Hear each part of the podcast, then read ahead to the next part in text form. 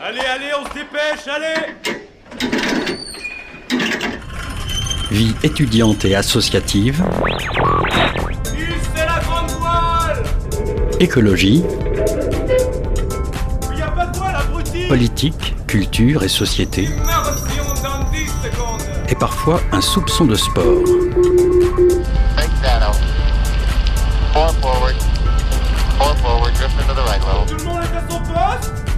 Du lundi au jeudi, 18h-19h, le sous-marin, la quasi quotidienne d'infos de Radio Campus Angers. Il est 18h01 sur Radio Campus Angers. Bonsoir à toutes et à tous. Bienvenue à bord du sous-marin. Au programme de ce soir, on a le plaisir de recevoir dans le studio Chose Sauvage, un jeune groupe québécois. On aura l'occasion de les écouter en live, non, plus du tout, plus du tout finalement, en PAD dans notre émission. Et euh, ils joueront sur scène ce soir à 21h euh, au garage. Nous écouterons ensuite un reportage de la frappe autour du programme de, recherche Odyssel, qui a pour but de mesurer et prévenir la montée des eaux sur l'île Dieu. En deuxième partie d'émission, on reçoit Nathalie Lecouf, ambassadrice de l'association Providentielle sur le territoire angevin. Elle sera là pour nous parler de cette association entièrement dédiée aux femmes. Pour finir cette émission, on écoutera un reportage d'Hugo autour du concours national de jeunes talents du bar au cœur du CFA Pierre Cointreau de la CCI du Maine-et-Loire. Radio Campus Angers en immersion dans le sous-marin. On est parti pour une heure ensemble.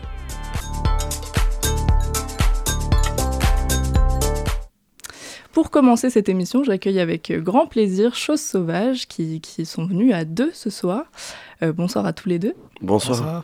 Dans quelques heures, vous allez jouer euh, au garage à Angers. C'est votre première fois euh, sur, euh, dans cette ville? Première fois à Angers, oui. On est déjà venu à Paris, mais là, c'est la première fois qu'on se promène un peu plus en France, donc euh, très content d'être ici. Vous êtes prêts? On est prêt Oui, toujours. Euh, Le garage, donc le bar dans, dans lequel vous jouez ce soir, vous, vous décrit comme un, un groupe de musique indie rock, euh, nu disco. Vous en pensez quoi? Euh, Déjà, c'est quoi le nu disco? Le New Disco, en plus, euh, ça vient quand même un peu de chez vous, euh, on dirait, euh, avec, euh, je sais pas, les cotes de disco, on passe à Breakbot, euh, qui vient de l'espèce de headbanger, de, de le headbanger français. Sinon, euh, il y, a, y des touches de, de disco dans nos influences de punk, de, de musique électronique euh, at pense C'est une étiquette qui est un peu basée sur le fait aussi que on a beaucoup de- d'influence disco, mais sans être vraiment du disco. Donc, euh, c'est sûr que le new disco en tant que tel, c'est un style à une certaine époque, mais c'est un peu plus influencé par ce. Essayer de ramener un peu des, des, des grooves euh, de cette époque-là. C'est quoi la version évoluée de, de la disco? Je pense que ça passe aussi dans les tones puis dans la, dans la longueur. Tu sais, la disco puis la musique électronique, c'est deux choses qui allaient de pair euh, puis qui vont toujours de pair encore. Donc la longueur, la répétition, puis euh, le drone un peu en général. Je pense que euh, ouais, ça fait partie de l'identité du groupe. là. On pense à des groupes comme Chic, par exemple, euh, qui étaient comme des gros. un gros groupe de disco dans les années 70, ben c'est toujours guitare, bass, drum. Puis c'est vraiment fait exclusivement pour le dance floor. Puis nous, on écoute beaucoup la musique électronique, donc on essaie de rajouter un peu, euh, d'aller un peu dans cette direction-là, où c'est la musique jouée en live avec des vrais instruments, mais qui rappelle un peu ce, côté-là électronique de, dance floor. Ouais. Puis la, la cosmiche aussi, tu sais, le, côté kraut, euh, tout le kraut rock euh, allemand euh, 70 qui est très euh, répétitif aussi. euh, ouais. Alors vous appelez euh, Chose Sauvage, le titre de votre premier album c'est Chose Sauvage, du deuxième album c'est aussi Chose Sauvage, mais deux. Ouais, ouais, ouais. Euh, Est-ce que le fait d'appuyer sur ce nom c'est la marque d'un- d'une identité forte ou de marquer une, une continuité dans votre musique euh, ou, ou juste vous aviez la flemme en fait de, de, trouver euh, un titre Je pense que c'est un peu des deux. je, pense, que, ben, tu sais, euh, on est six à prendre des décisions pas mal. euh, Puis quand arrive le temps de choisir un nom d'album, à six têtes, ça, fait compliqué. Donc le 2, il va vite, là, d'habitude. Et puis sinon, ben, peut-être qu'il y a une certaine continuation du premier disque. Euh, dans le deuxième, une espèce d'accomplissement. Donc, je pense que de l'appeler 2 à la suite du premier qui est éponyme, euh, ça faisait comme du sens pour nous. Là. Ouais. Vous avez quelque chose à ajouter? Non, c'est bien résumé. Euh, bon, bah, moi, je vous ai découvert euh, l'année dernière en allant vivre à, à Ottawa. J'ai écouté, euh, réécouté, écouté votre premier album Chose Sauvage qui est sorti en 2018.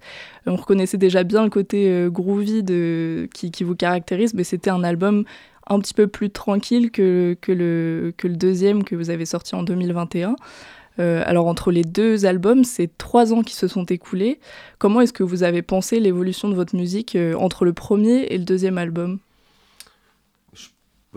Je pense que ça a beaucoup jonglé aussi entre euh, qu'est-ce qu'on voulait faire dans le premier album, mais qu'on on n'était pas tout à fait rendu là euh, musicalement. Puis le fait de faire beaucoup de spectacles pour le premier album, ben, on a quand même adapté beaucoup les chansons. Comme tu l'as dit, les chansons du premier sont beaucoup plus tranquilles. Mais on voulait quand même donner euh, un spectacle qui était énergique. Fait que tranquillement, les chansons du premier se sont, ont évolué dans une direction un petit peu plus, un peu plus dynamique. Fait que quand on a commencé le deuxième, c'était juste naturel de vouloir faire quelque chose qui était un petit peu plus, euh, un peu plus rapide, avec plus d'éléments, plus de synthétiseurs. Puis euh, je pense que ouais, le deuxième, c'est un peu, euh, c'est vraiment proche des influences qu'on avait même dans le premier, mais c'est ça, ça a évolué. Puis naturellement, c'est ça qui s'est passé. C'était juste des jams de synth, beaucoup de layers, de, de très. Ouais, puis je pense que le, le- les moyens sont venus aussi avec le deuxième disque. On n'avait pas beaucoup de moyens. Ça coûte euh, cher faire de la musique, surtout si tu as envie de faire un disque d'une heure. En tout cas, je sais pas comment c'est chez vous, mais chez nous, ça coûte cher. Euh, et puis, euh, puis l'expérience donc de, de, de, scène se, se transmet sur le deuxième disque. Puis on a vraiment pris le temps de faire un disque qui nous ressemblait dans les longueurs, qui était comme plus réfléchi, j'avais l'impression, qui était moins comme des structures de chansons plus classiques. Euh, donc euh, là, on a vraiment mis tout ce qu'on avait sur la table. On s'est un peu cassé le cul avec toutes les, les de synthé comme Marc Lepage. C'est un album un peu comme cérébral. En tout cas, no- no- notre expérience de le faire, c'était très ça. Euh, puis c'est très étoffé. Donc, euh, Au ouais, niveau c'est- du texte C'est dense. Ouais, ben, euh, le texte a, a pris une direction un petit peu moins euh, personnelle, puis plus comme en- au niveau. euh, C'était plus comme des prises d'opinion sur certaines choses ou des, des espèces de. des regards, euh, se mettre dans la peau des gens. Le disque a été écrit, tu sais, quand, quand nous, on est collés sur les États-Unis, puis quand on voit des gens comme Trump monter au pouvoir. Euh, puis la pandémie, puis les gens qui virent un peu complètement dingues sur les réseaux sociaux, Internet. Ça a été de se mettre un peu dans la peau de ces gens-là, puis de le, sans les ridiculiser, mais de, de- d'avoir une certaine empathie, euh, parce que ça prend tout le monde pour faire ce monde-là. Donc, euh, c'est ça. Puis il y avait aussi, euh, je pense, un, propos aussi qui est un peu plus comme... euh, spirituel-ish, là, genre comme euh, sectaire, euh, de, de parler à des entités X ou... euh. Ouais, Je pense qu'on essayait de justement. Vu qu'on était dans une période un peu étrange avec la pandémie, on essaie de. On dirait que tout le monde était un peu en quête de sens. Tout le monde se mettait à faire euh, du yoga, son pain ou whatever. Tout le monde se mettait à chercher un peu euh, un sens à tout ça. Fait qu'on essaie un peu de, de ramener cette thématique-là dans le groupe sans qu'on soit des personnes hyper euh, spirituelles ou whatever. Ben, il y a toi, tu fais du yoga et du pain, là, pour Ouais, la c'est petite ça. histoire. là. Ben, c'est ça. C'est pour ça que j'ai pris ces exemples-là. Ouais, ouais, ouais, particulier. ouais, ouais, ouais, je comprends. Mais Ouais. ouais, c'est ça. Moi, il y a certains sons qui me, qui me font penser aux Bee Gees. euh, Il y, en a d'autres qui vous comparent à l'impératrice, si on remet tout ça dans le contexte français. Vous avez, vous avez même fait une interview avec eux, il me semble. Ouais. Oui, oui, je me suis ramassé avec eux dans un hôtel euh, où on avait un concept de choisir des chansons québécoises. Puis euh, j'en écoute pas, moi, de la musique québécoise beaucoup, ou pas à cette époque-là. Puis eux, ils connaissaient rien, donc ça a donné comme quelque chose de, Mm. de ben, écoute, on choisit avec nos doigts, là. Un freestyle. Ouais, vraiment. mais elles sont chouettes. Mais oui, c'est drôle quand même. Le, si on vient sur le territoire euh, français, les, je pense que le- le- la sonorité disco sort plus fort chez vous à, à l'oreille. Puis le côté comme post-punk ou euh, kraut est moins euh, présent pour l'oreille française, j'ai l'impression. Mais euh, ouais. Ouais, c'est vrai, quand on va, euh, par exemple, aux États-Unis, c'est beaucoup, euh, on, on nous compare beaucoup à des trucs justement kraut, un peu dance punk, puis en France, c'est très disco, puis je pense que c'est ça, nous, on se trouve un peu, c'est un peu ça aussi le truc, on est nord-américain, mais dans un contexte francophone, fait qu'il y a un peu tout ce mélange-là des deux styles euh, qui est présent dans notre musique. Vous êtes un groupe de, de six artistes. Comment vous faites à, à six cerveaux pour euh, vous mettre d'accord et réussir à, à- à trouver une empreinte musicale qui, qui vous est propre? Je pense qu'on a beaucoup d'expérience à travailler ensemble. On est tous des. On se connaît depuis tellement longtemps, puis on a appris à composer ensemble. Puis euh, c'est sûr que ça a été laborieux au début, plus pour le premier album, mais maintenant on est tellement habitués de jouer ensemble que souvent on improvise.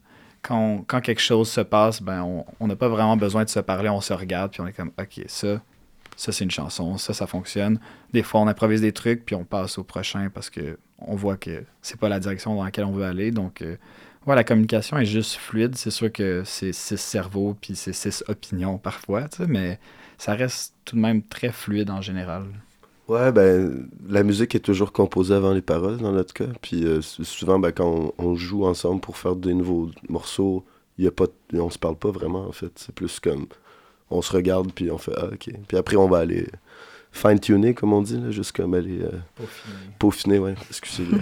ouais. Et puis après, ben, je m'installe, puis euh, sinon avec Marc, mais euh, j'écris les paroles puis les mélodies, puis euh, voilà. C'est toi principalement qui, qui écrit les paroles? Je dirais euh, peut-être à 70% du temps. Sinon, avec le, le deuxième disque, on les, on, les a, on les a fait pas mal ensemble. J'en ai fait euh, peut-être 3-4 tout seul. Mais sinon, euh, ouais, faire un disque d'une heure, puis d'écrire tous les textes, puis de, de chanter les mélodies puis les harmonies, ça devient un peu dense comme, comme travail. Donc, Marc, euh, on a une facilité à écrire ensemble.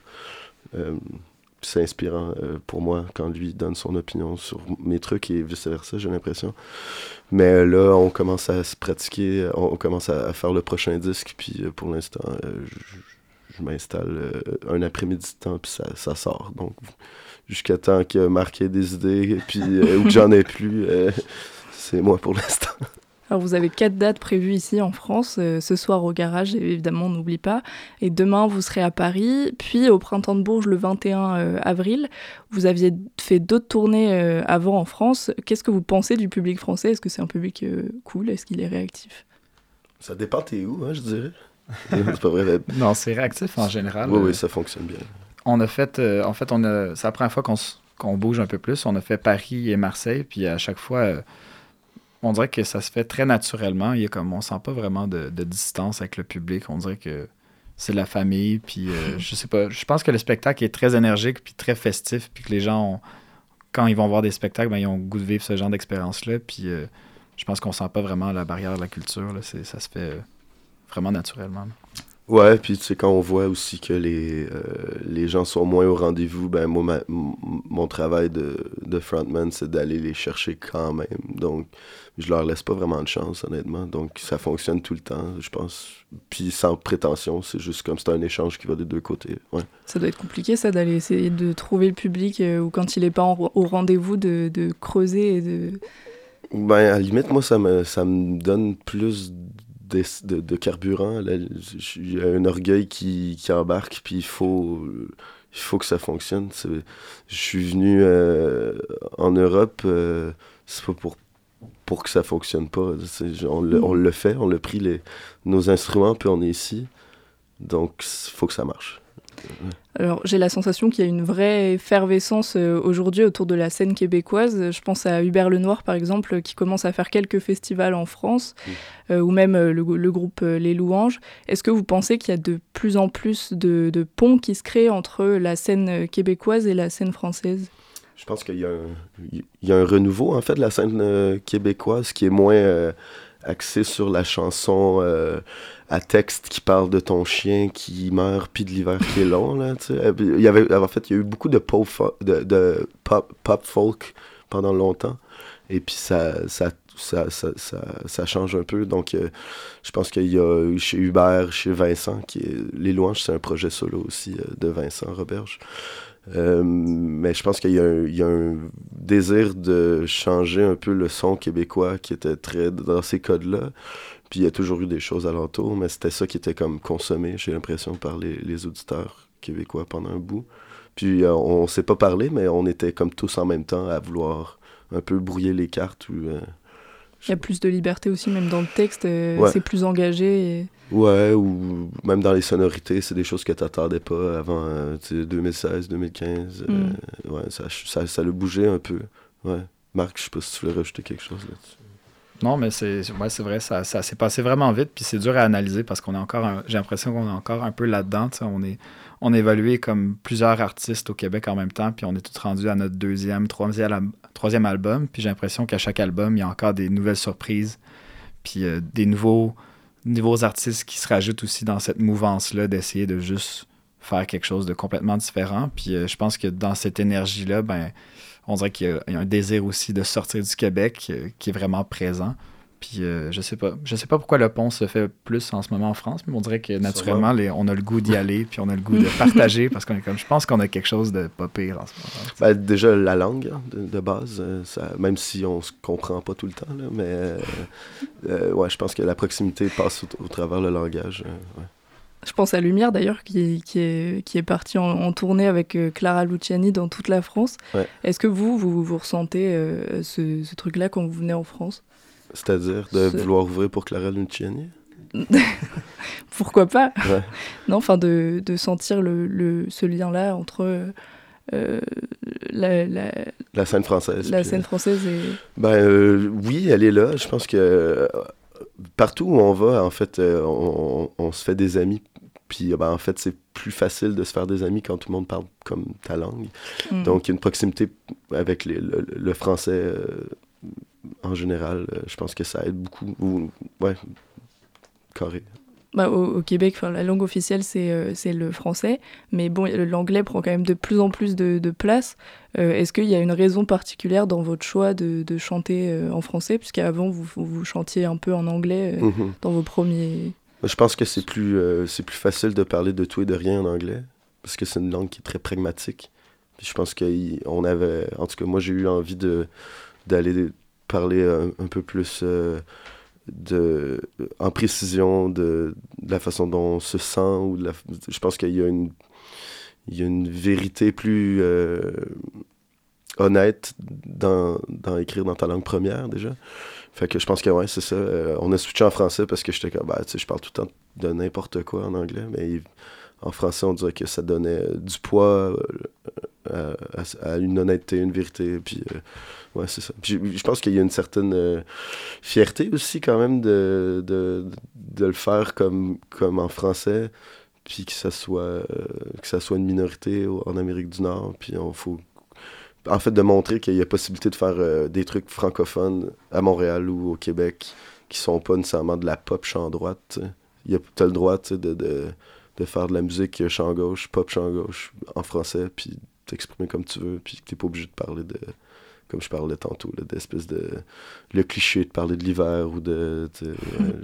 Il y en a eu beaucoup. Ben, puis c'est assez. Tout récemment, le, 4 avril, vous, avez sorti un single qui s'appelle euh, Mort de peur. On va d'ailleurs l'écouter dans, quelques minutes, mais d'abord j'aimerais qu'on en discute un petit peu. J'entends, euh, moi personnellement, une grosse inspi 70-80. Comment est-ce que euh, les, styles musicaux de cette époque, euh, le, funk, la, disco, vous ont euh, influencé dans votre musique?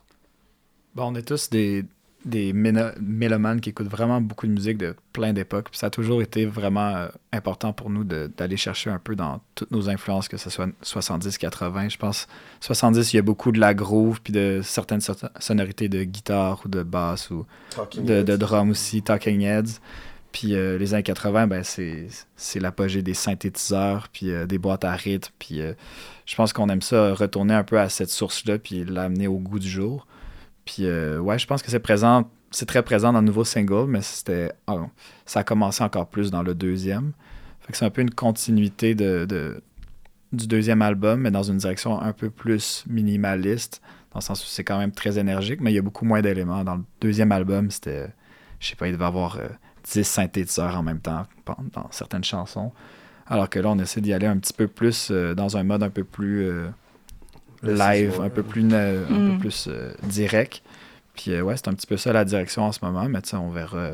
on est encore en train de travailler le troisième album, fait qu'on va voir où ça nous mène, mais je pense que chaque, chaque album, c'est un peu une évolution de, de où est-ce qu'on est rendu, puis de quelle autre influence on a le goût d'aller chercher, puis de avec quoi on a le goût de s'amuser. Puis c'est ça qui est beau aussi dans la musique, c'est qu'on n'a jamais fini de, c'est pas t'arrives pas à un résultat où c'est comme ok là je sais comment faire des chansons ça va être ça c'est juste tu le fais la recette qu'est-ce qu'on fait après? On va essayer autre chose puis euh. dans votre clip aussi euh, il y, a une vraie esthétique c'est très kitsch il y a une, vibe très rétro euh, un peu psyché aussi qu'on retrouve beaucoup dans votre identité visuelle de, de, votre groupe comment est-ce que vous pensez la scénographie de vos clips votre identité visuelle de groupe?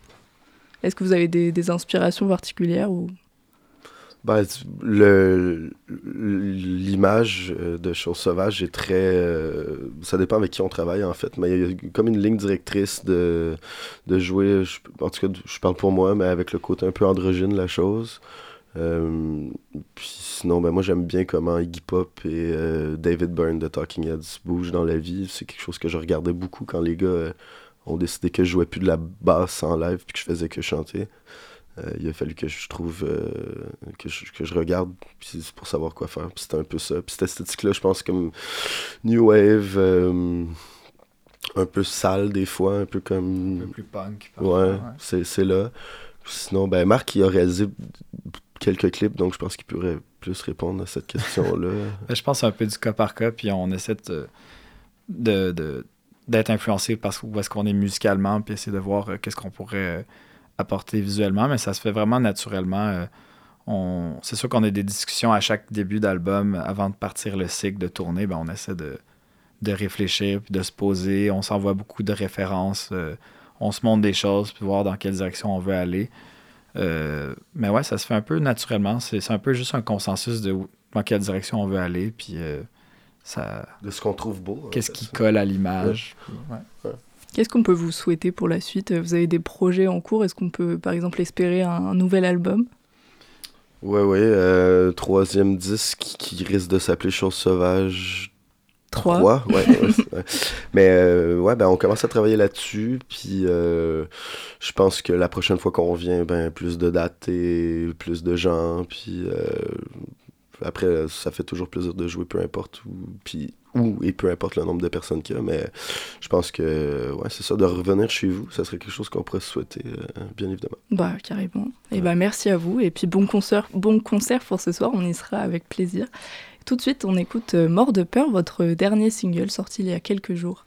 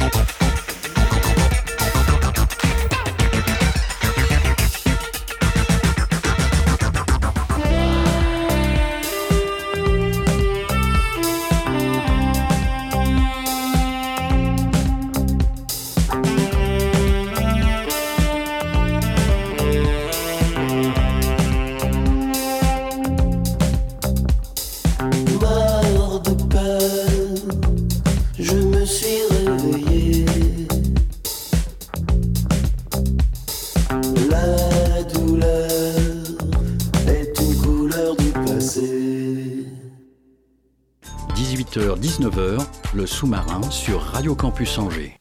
Avec moi dans le studio, Nathalie Lecouf, ambassadrice de l'association Providentielle sur le, le territoire euh, angevin, une association entièrement dédiée aux femmes. Bonsoir. Bonsoir. Alors à l'origine, le projet a été créé euh, pour lutter contre l'isolement des, des femmes. Selon le rapport de la Fondation de France en, en 2020, 14% des femmes se trouvaient en situation d'isolement relationnel. Comment est-ce qu'on explique euh, ce chiffre? Bah, je pense par euh, comment on explique le, fait que les femmes se sentent seules? Bah, par le, leur contexte euh, personnel, des gens qui, euh, des femmes qui, euh, pour diverses raisons, euh, soit une jeune pro change de région et euh, débarque à Angers et ne connaît personne, soit dans le contexte où les femmes, il y a pas mal de foyers où les, gens divorcent et la femme se retrouve seule avec tout un réseau à retisser. Ça peut être aussi une personne, une veuve, qui du jour au lendemain bah, se retrouve toute seule et, elle aussi doit recréer du lien. Il y a beaucoup de, beaucoup de raisons. Beaucoup. Je pense que on est, mais ça, je ne vais, pas- je pas annoncer quelque chose de nouveau, mais on est énormément connectés sur nos, sur nos réseaux, sur, euh, par le téléphone et en fin de compte, les gens sont quand même sacrément euh, seuls et ne se voient pas beaucoup en fait. Je- voilà. Alors sur votre site, on peut lire qu'il y a euh, 43 000 angevines entre 20 et 89 ans et 32% des femmes seules, ce qui équivaut à près de qua- 14 000. C'est énorme. Énorme, c'est vrai. Ouais. Comment est-ce que vous réussissez à établir euh, de, de tels chiffres? Alors c'est pas moi qui établis les chiffres, hein. ça c'est euh, et c'est vrai qu'il y a pas très longtemps, je suis allée euh, dans le à une réunion de quartier là dans le quartier Justice la Madeleine et Saint-Léonard, 50% des, des personnes sont seules en fait. C'est fou. 150%. Alors ça, c'est vrai, c'est les statistiques. Et donc, ces deux femmes qui ont créé les providentielles, elles sont parties de ce constat-là. Et notamment que les femmes, plus que les hommes, vivent difficilement ce sentiment d'isolement ou de solitude. Elles sont vraiment parties de ce constat-là. Alors, les chiffres, bah, c'est factuel. Moi, j'y suis pour rien. Mais elles, elles ont... euh, euh, il n'y a aucune structure en l'état actuel des choses qui est faite pour ces femmes-là, qui sont des femmes comme vous, comme moi, et qu'on croise dans la rue, et on ne peut pas imaginer ce qu'elles vivent euh, chez elles, seules, intérieurement, et elles sont bien sous tout rapport, et, et pourtant elles sont infiniment seules. Comment est-ce que vous faites connaître de, de ces femmes qui sont seules? Alors pour l'instant, c'est difficile. Enfin, nous, on est en ébauche de projets sur Angers. Donc, euh, à Nantes, si on veut partir d'un cas concret, la maison a ouvert en juin 2021. Et depuis, euh, elles ont euh, accueilli plus de 140 femmes. Alors pas tout en même temps. hein. Et elles communiquent beaucoup, elles font des réunions d'information via Facebook, elles invitent des femmes à venir vous découvrir un peu ce euh, ce que la maison propose. Et suite à ça, elles adhèrent ou non au projet. Ça, chacun est libre d'y adhérer. Et nous, pour l'instant, ben, on, essaie de rencontrer pas mal en amont de ce projet-là, en attendant d'avoir une maison pour accueillir euh, les potentiels providentiels. On contacte pas mal les, ac- les acteurs locaux, donc on va voir. euh, on est allé à la mairie, euh, on espère peut-être un jour avoir un rendez-vous au département. On voit des femmes entrepreneurs ou des hommes entrepreneurs, parce qu'en fait, les hommes sont aussi tout à fait les bienvenus pour nous aider à concrétiser ce projet. Mais parfois, on n'ose pas aller demander de l'aide. Il peut y avoir un sentiment de culpabilité ou de honte par rapport à cette solitude. Comment est-ce que vous accompagnez ces femmes-là? Est-ce que vous avez le soutien de psychologues, par exemple? Non, parce qu'en fait, vraiment, les femmes, quand elles viennent, alors le projet de la maison providentielle, il est basé sur deux piliers. Il y a un premier pilier, elle offre un espace de coworking pour une dizaine de personnes, une dizaine de femmes, qui leur permet de sortir de leur, euh, isolement euh, professionnel chez elles et de venir gratuitement travailler en, coworking avec d'autres femmes. Et, et donc ainsi, donc elles ont deux jours et demi par semaine de possibilités pour venir travailler. Et en échange de cela, elles offrent une demi-journée de leur temps euh, au service et à l'accueil de la maison. Donc déjà là, elles créent du lien. Et le deuxième pilier, c'est un vivre ensemble dans la maison. Donc les femmes, quand elles deviennent providentielles, quand elles décident de- de- d'intégrer la maison, eh bien, elles s'engagent à vivre et à faire vivre la maison. Donc, il faut qu'elles aient un peu de leur temps et elles vont s'engager dans l'une des trois thématiques qui est proposée. Donc, il y a une thématique autour de l'emploi, une thématique autour de l'estime de soi, le bien-être et une thématique autour de l'ancrage local. Et donc, selon euh, les aspirations de chacune, selon ses compétences, selon les talents, elles vont euh, s'engager dans l'un des ateliers et le faire vivre avec d'autres femmes au bénéfice de toute la maison, donc de toutes les, les femmes providentielles. Et de la même façon, elles, elles profiteront aussi de ce que les autres ateliers peuvent pro- proposer. Alors, Donc elles Pardon. sont vraiment partie prenante en fait. Et, euh, et elles sont pas désespérées. En fait, c'est pas des femmes désespérées. Elles ont euh, vraiment, je pense, c'est des femmes qui ont besoin d'avoir du lien. Elles sont pas euh, déprimées. Et ce qui est très beau à Nantes, c'est qu'elles ont euh, euh, fait venir toutes les associations, enfin beaucoup d'associations dans le périmètre de Nantes euh, pour les rencontrer et permettre, le cas échéant, de dire, ben voilà, vous, vous avez envie d'intégrer Providentiel, mais peut-être que pour le moment, c'est pas votre place parce que vous êtes très fragile psychologiquement et peut-être qu'il faut que vous alliez voir ailleurs, mais revenez après. Enfin voilà, c'est c'est pas une fin de non-recevoir. Voilà, c'est pas, c'est pas, il n'y a pas de cabinet de psychologie, il y a pas de. Le but, c'est permettre à toutes ces femmes, à Nantes, c'est de, ça va de 24 ans à 75 ans, donc c'est quand même l'amplitude d'âge est assez importante, et toutes ces femmes apprennent à se connaître. Et, à vivre ensemble, avoir des projets ensemble, et, au-delà de la maison, avoir envie de se retrouver à l'extérieur aussi. Alors vous le disiez, il existe deux implications dans la vie de l'association, être providentielle et euh, ou être euh, co- coworkeuse. Euh, quel, quel type d'activité on peut retrouver dans les maisons providentielles? Alors le coworking, bon, c'est le, le travail. Et donc par exemple, eh bien, euh, si on prend la thématique de l'emploi, on pourrait imaginer que l'une des providentielles euh, soit ait une formation, soit compétente pour euh, aider les autres à rédiger un CV. Ça, ça pourrait être une, euh, ça peut être euh, pour celle qui est bien implantée à Angers, par exemple, ça pourrait être euh, une proposition d'aller visiter la ville pour une nouvelle personne qui arrive et de prendre connaissance du lieu dans lequel elle veut habiter et avoir les points de repère. Voilà, c'est toutes sortes. je sais qu'à Nantes, par exemple, il y a une jeune femme qui était photographe. Eh elle a proposé ses services et elle a pris en photo toutes les femmes providentielles. Et donc, il y a des énormes portraits qui sont faits. C'est magnifique. C'est vraiment très beau. hein. Donc, voilà, il y a toutes sortes euh, de possibilités. euh, et quand les femmes d'un atelier ne se sentent pas capables d'animer l'atelier ou de proposer l'animation, elles font appel euh, à un intervenant extérieur qui est bénévole, en fait, qui vient proposer ses services. Alors l'une des premières maisons a été créée euh, à Nantes. Sur votre site, vous indiquez que l'une d'entre elles fait euh, 170 mètres carrés. En termes de capacité, combien de, femmes peuvent être accueillies? Bah oui, on était la semaine dernière et on était. Euh, elle fait pas 170 mètres carrés, elle fait plutôt 120 mètres carrés. Et c'est ce dont on, nous, on aurait besoin. Donc voilà, elle, accueille. Et la semaine dernière, on y était. En moyenne, c'est une vingtaine de personnes. Ça fait 4 ou 5 fois qu'on y va. Et à chaque fois, euh, entre les, celles qui, les coworkeuses qui viennent le matin, qui, qui prennent le relais avec. euh, qui, dont le relais est assuré par celle de l'après-midi, ça va, ça vient. Les ateliers, moi, je dirais une vingtaine, à peu près. 20, 20. Après, et elle ne veut pas en accueillir. Enfin, globalement, sur les inscriptions du moment, il y a une cinquantaine. Mais ça tourne, en fait. Oui, ça, à chaque fois, c'est des femmes différentes. Exactement. euh, Exactement. Comment, euh, comment faire pour que le lien entre toutes ces femmes euh, n'empiète pas sur un espace personnel essentiel à chacune d'entre elles? Bah parce que déjà, elles sont ouvertes, les maisons providentielles ne sont ouvertes qu'en journée. Donc c'est pas ouvert le week-end, c'est pas ouvert le soir. Donc c'est quand même bien délimité, ce qui suppose que les femmes qui veulent euh, intégrer les providentielles, il faut qu'elles aient un certain temps à donner. Malheureusement, euh, ça s'adresse pas à une personne qui travaille à temps plein. Il faut pouvoir dégager un peu de son temps pour euh, donner de, un peu de, d'espace et de, et de disponibilité pour euh, faire vivre et vivre dans la maison.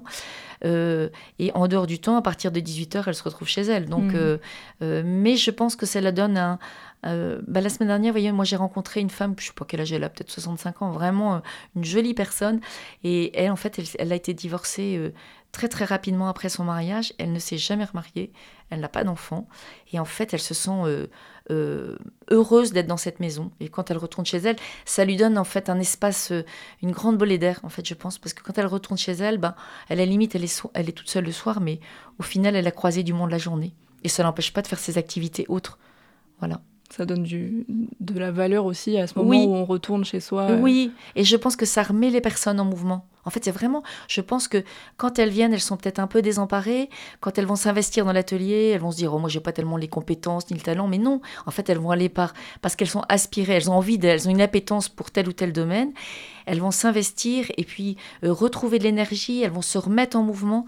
Et c'est amusant parce qu'en fait, euh, on, demande au providentiel euh, d'être là au minimum trois mois et au bout de, de deux ans, on leur demande de partir.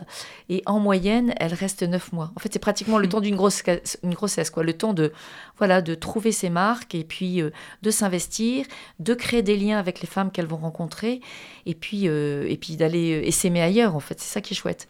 Alors vous le disiez tout à l'heure, il existe trois parcours, le parcours euh, emploi et formation, le parcours altérité ancrage local et le parcours soins de soi et prévention santé.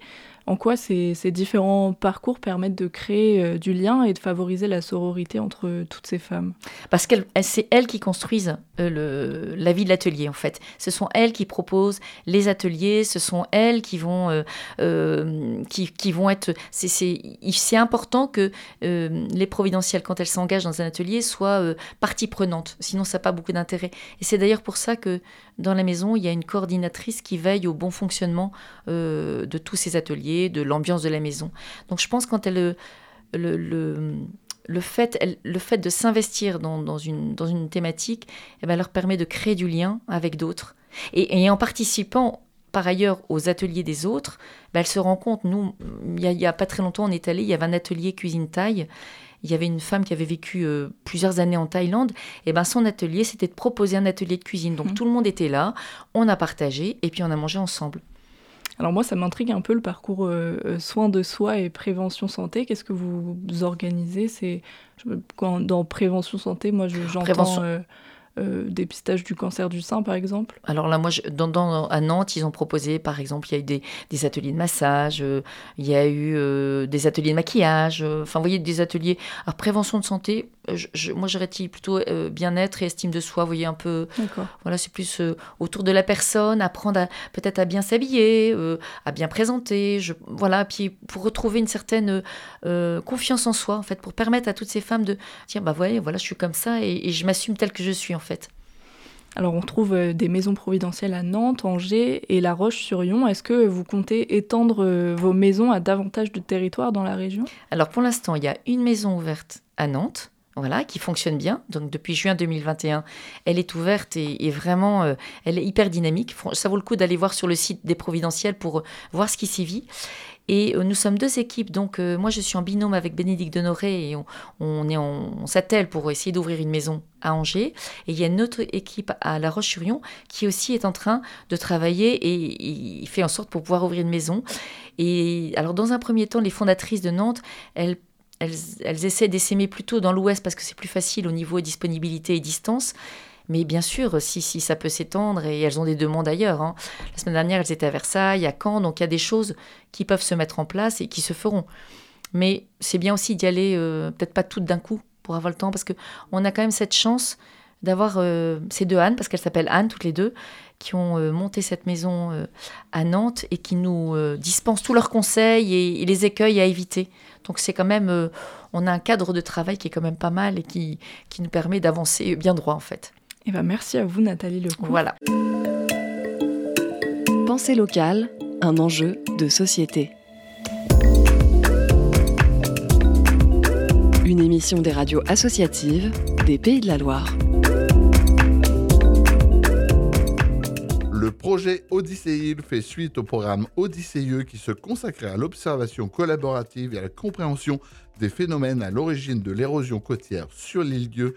Elsa Cariou, docteur en géologie sédimentaire, ingénieure de recherche à l'Université de Nantes et coordinatrice des programmes. Au sein de ce programme Odysseyeux, on a acquis un certain nombre de données sur l'évolution euh, du niveau de la mer autour de l'île Dieu et la réponse que va avoir l'île vis-à-vis de ce, niveau de la mer qui monte. Maintenant, bah, il s'agit de faire un, un nouveau projet de recherche plus prospectif où on invite euh, les gens à réfléchir à euh, comment est-ce qu'on va gérer euh, ce, ce niveau de la mer qui monte euh, sur l'île à plus ou moins long terme. Et justement, euh, c'est tout le- le- l'intérêt de l'exercice, c'est-à-dire d'y réfléchir à la fois à une échéance de 5 ans, de 10 ans, de 30 ans, de 50 ans, de 100 ans. C'est pas un projet qui euh, va se dérouler que sur l'île Dieu. En, en réalité, c'est un projet qui se déroule à la fois sur l'île Dieu, sur Noirmoutier, sur Ouvéa et sur Mayotte. En fait, ce sont quatre îles sur lesquelles on a déjà mis en place, alors pas, pas notre équipe spécifiquement, mais d'autres équipes de recherche ont déjà mis en place euh, des recherches collaboratives. Et donc justement, ce sont quatre îles où euh, la population est déjà euh, investie d'une certaine façon dans euh, la gestion côtière et, la gestion du changement climatique. On travaille avec des méthodes collaboratives. Il y a un certain nombre de choses qu'on a déjà mises en place au sein d'Odyssée, euh, notamment les réunions publiques, les ateliers art sciences, donc on a commencé à se roder, on va dire. Maintenant, on échange avec les autres îles justement pour pouvoir mettre en place des choses un petit peu similaires, mais qui soient vraiment adaptées à chacun des territoires. Il ne s'agit pas de, faire des copier-coller euh, partout. Et puis, avec quels outils? Bah Là aussi, euh, au sein d'Odyssée on avait, mis un certain nombre d'outils en place, notamment euh, la maquette en trois dimensions de, l'île, donc sur laquelle on pouvait projeter tout un tas de cartes, les, les sentinelles de la côte. C'est un outil qui nous permet de prendre des photos de certains endroits de la côte euh, et de surveiller en trois dimensions l'évolution de ces endroits vis-à-vis euh, de, de l'érosion côtière. Et donc c'est un outil qui est collaboratif là aussi. Donc c'est un outil qu'on met à disposition des personnes qui souhaitent nous, nous aider à faire ce suivi, qui peuvent télécharger une application, la mettre sur euh, leur euh, téléphone portable et réaliser euh, au fil du temps, tous les mois, les, les acquisitions qui nous sont envoyées, puis nous on les traite. C'est important aussi pour nous vraiment d'impliquer le public plus jeune et notamment les collégiens, les lycéens, parce que finalement bah, c'est eux aussi les adultes de demain, donc euh, ils doivent faire partie du bateau. Pensée locale, un enjeu de société.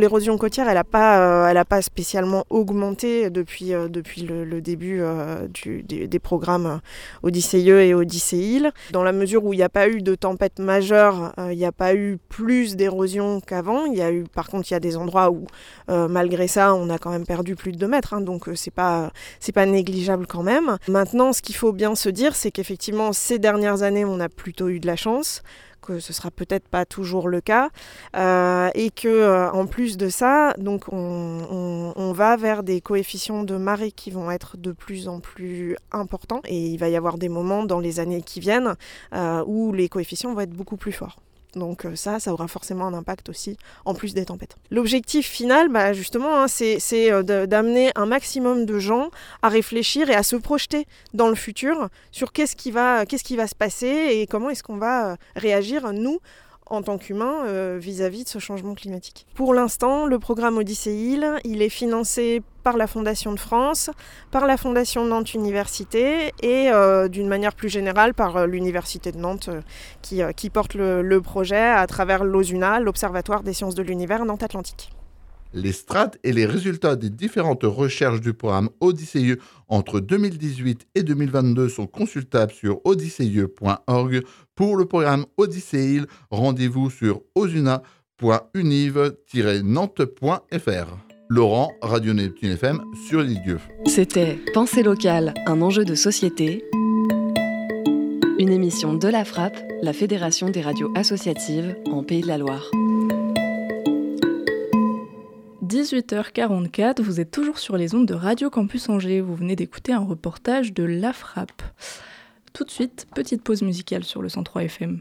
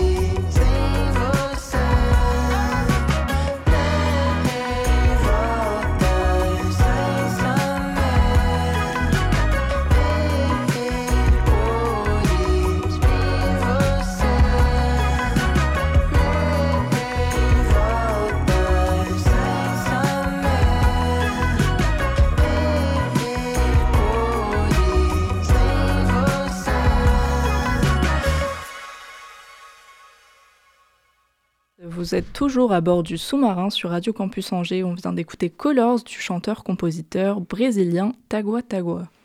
18h-19h, le sous-marin sur Radio Campus Angers. Alors, petite annonce pour les providentiels qu'on vient d'interviewer qui recherchent un lieu de 120 mètres carrés en location. Si jamais, euh, si jamais vous avez euh, une possibilité, n'hésitez pas à leur écrire. Et bien, le 5 et 6 avril euh, avait lieu le concours national des jeunes talents du bar au cœur du CFA Pierre Cointreau de la CCI du Maine-et-Loire. Près de 25 candidats et, et, candidates venus de toute la France se sont retrouvés face à face pour euh, s'illustrer face à un jury de professionnels. L'objectif, remporter ce concours le plus prestigieux de France et se confronter aux autres jeunes, tous plus talentueux les uns que les autres. Les gestes sont à la fois tremblants et assurés. Sous le regard de pas moins de 5 meilleurs ouvriers de France, membres du jury, les verres sont remplis, les shakers secoués et les bouteilles versées. Toutes et tous sont heureux d'être ici, autant les professionnels que les participants. Au programme, une journée entière d'épreuves en tout genre. Maxime Bohème, en apprentissage au centre Pierre Cointreau et en alternance dans un hôtel 5 étoiles, représente la Chambre de commerce et de l'industrie du Maine-et-Loire à ce concours. Écrit euh, d'une heure et demie, qui comprend la culture euh, de bar, la culture générale, de la législation et de l'anglais. Ensuite, on a eu une dégustation à l'aveugle, donc on avait juste le droit au visuel et à l'olfactif, pas le droit de goûter. On a trois étapes, il faut trouver quel type euh, de boisson c'est, donc après spécifier le type de produit et si on a la marque. Je suis tombé, euh, je pense, sur un rhum agricole de la maison euh, Rhum Clément. Donc on a continué sur un test de verse, verse avec pourreur, donc un petit embout qui permet un filament euh, continu, et verse sans pourreur. Donc deux verres, euh, on devait faire 5 centilitres dans chaque verre. On a eu aussi euh, du coup un oral, un oral euh, de 10 minutes avec une vingtaine de questions sur un produit générique du bar. Je suis tombé sur le champagne. Le champagne, donc une vingtaine de questions sur les différentes choses à savoir sur le champagne, les différents AOC, les- le type de sol, des questions génériques et que des clients peuvent nous poser aussi dans nos bars. Ce concours est l'occasion rêvée de préparer son avenir professionnel en étant confronté au regard acéré du jury qui sera attentif aux moindres détails. Didier Péan, enseignant en mention complémentaire barman au centre Pierre Cointreau. Il faut que le jeune ait un bel équilibre. Il faut que le jeune ait une belle attitude, une bonne présentation, de l'éducation, euh, une prise de parole qui soit adaptée parce qu'il faut présenter le cocktail, il faut savoir se contrôler, se maîtriser et puis avoir une très bonne mémoire. Parce que vraiment, il y a plus de 70 cocktails au départ à apprendre, plus les connaissances. Euh, donc il faut aussi avoir une bonne gestuelle, une bonne technicité. C'est du théâtre. Moi, j'appelle ça un petit peu, euh, c'est une formule, pour moi, c'est la haute couture du bar, ce que l'on présente aujourd'hui. Ce concours est également l'opportunité de faire des rencontres et c'est un meilleur ouvrier de France qu'il dit. Laurent Agar est président de l'association des professeurs enseignants en bar, association organisatrice de ce concours. En plus, les concours, c'est des rencontres. Euh, on va rencontrer euh, d'autres barman, on va rencontrer des marques, on va rencontrer euh, voilà, des partenaires qu'on a, aujourd'hui ici. Voilà, exactement, tout à fait, les idées, on n'arrête pas. Donc, c'est oui, c'est primordial là-dessus. Après, non, on n'est pas obligé de faire des concours. On peut venir juste y assister. Pourquoi pas? Un passage essentiel, mais pas obligatoire. Cependant, pour Didier Péan, professeur au centre Pierre Cointreau, ce genre de concours, accessible par le biais des formations dans des CFA comme ceux de la CCI du Maine-et-Loire, permet aux jeunes de pouvoir voir venir malgré les années qui passent. Vous n'êtes pas sans savoir qu'il y a de la pénurie sur euh, le circuit en France et ailleurs, dans le monde, dans le- l'hôtellerie-restauration et dans le bar. Il s'avère comme tous ces jeunes qui passent par nos formations, généralement ils ont accès ou ils vont vraiment essayer de s'orienter vers des entreprises de qualité. Vous allez retrouver des vrais professionnels du bar. Les gens ne sont pas là pour mélanger au hasard deux trois produits. Donc euh, c'est un vrai métier, ça s'improvise pas et on n'a pas toujours 20 ans non plus. Donc ceux qui veulent continuer une carrière réelle, il faut savoir des connaissances et ça c'est important. C'est pas uniquement de faire tourner le shaker. D'ailleurs, euh, les vrais pros, ils ont une vraie connaissance sur les produits. Et aujourd'hui, d'ailleurs, on trouve des produits de, niche. Là, je vais citer. On a un apprenti qui, aujourd'hui travaille sur un whisky qui s'appelle le, le whisky Fontagar. Eh bien, euh, c'est un jeune qui était en apprentissage qui aujourd'hui euh, crée son whisky. Donc, euh, on a des produits de niche qui existent comme ça. Et si Maxime Bohème n'est pas arrivé sur le podium, nul doute que ce concours lui aura apporté énormément. C'est quand même un accomplissement. C'est beaucoup de connaissances euh, mises à niveau euh, tout ensemble. Voilà, après, euh, c'est aussi euh, savoir où moi j'en suis et euh, ce, que, ce qui me reste à travailler encore.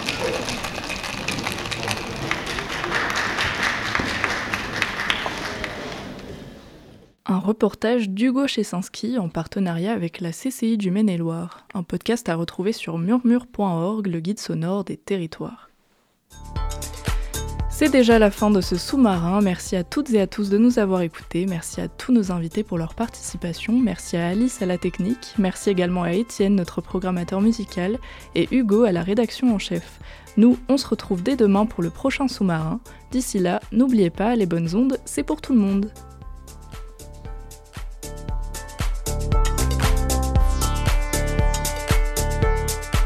Retrouvez le sous-marin en podcast sur toutes les plateformes et sur le www.radiocampusangers.com.